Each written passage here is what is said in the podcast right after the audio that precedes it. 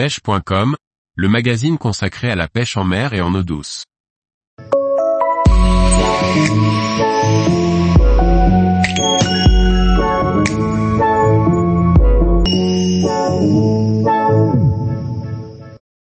La virémie printanière de la carpe, une maladie à prendre au sérieux.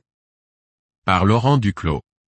Au printemps, la carpe, mais aussi d'autres espèces de poissons peuvent développer une maladie infectieuse. La virémie printanière, une maladie à surveiller et à signaler pour préserver la ressource piscicole.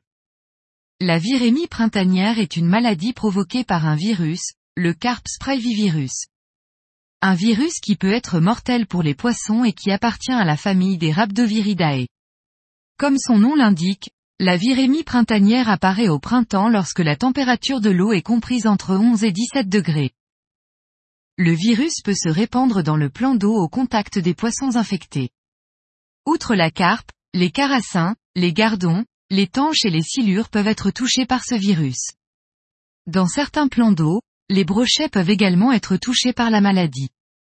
Les cormorans ou même les pêcheurs peuvent eux aussi participer au développement du virus en déplaçant les poissons lors de leur manipulation. La surpopulation des petits plans d'eau est un facteur aggravant de l'apparition et du développement de la virémie printanière. Les poissons atteints par la virémie printanière ont un comportement atypique. Ils se retrouvent le plus souvent près des bordures, en groupe, sur des zones où le débit de l'eau est quasi inexistant. L'aspect des poissons touchés par le virus permet d'établir assez rapidement un diagnostic. Les poissons ont le plus souvent les yeux exorbités, une coloration plus foncée que la normale, parfois les branchies sont de couleur pâle. Il est aussi possible d'observer un abdomen distendu et des zones d'hémorragie sur la peau, les muqueuses, les nageoires. Une fois que le virus s'est propagé et a affecté les organes internes, les hémorragies provoquent la mort des poissons.